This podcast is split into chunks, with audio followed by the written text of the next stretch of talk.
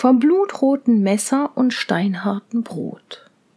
Es war einmal eine arme Witwe, die hatte sechs unmündige Kinder, und als einst im Frühling ein böses Fieber kam und erst die Kinder und danach auch die Mutter niederwarf, da war es, als sollten sie verhungern.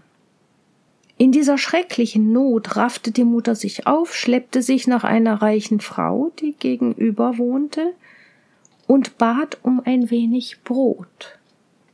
Diese aber wies sie schnöde ab und entgegnete Ich gebe dir wohl was, doch mein Messer ist so rot wie Blut und mein Brot so hart wie Stein. Die unglückliche Mutter entsetzte sich, wankte traurig aus der Tür und fiel wie tot auf der Schwelle nieder. Bald aber erholte sie sich, denn ein altes Mütterchen kam an einer Krücke herbeigehinkt, flößte ihr einige Tropfen Wein ein, tunkte etwas Brot in Wein, reichte es der Witwe und brachte sie also ins Leben zurück. Hierauf fragte das alte Mütterchen Was fehlt dir? Was weinest du? Jene erzählte ihr die Geschichte, und nun hob das Mütterchen den krummen Zeigefinger gegen die reiche Frau auf und murmelte Dein Messer so rot wie Blut, dein Brot so hart wie Stein. Als nun aber die Witwe ihrer armen Würmlein gedachte, da weinte sie von neuem. Das alte Mütterchen jedoch tröstete sie und sagte was tot ist, das ist wohl versorgt, was noch lebt, das soll nicht sterben. Und sie gingen zusammen in die Höhle des Jammers. Und fünf Kinder wurden wieder lebendig, als das Mütterchen ihnen Wein einflößte, und das sechste lag da und lächelte.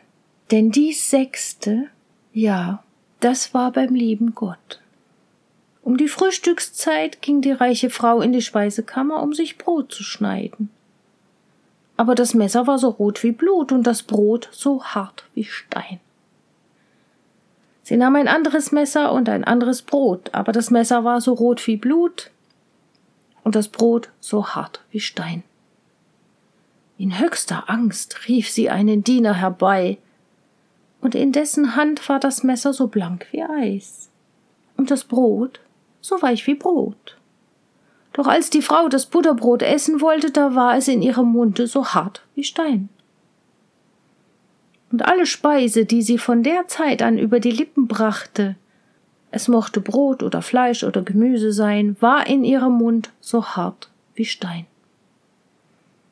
Und als sie elendiglich verhungert war, da lächelte sie nicht auf dem Totenbette, denn sie war nicht bei Gott, sondern musste alle Nacht umgehen und sie hatte nicht eher Ruhe im Grabe, als bis der eine von ihren Erben der armen Witwe so viel von der Erbschaft gab, dass sie mit ihren Kindern zu leben hatte, bis an ihren Tod.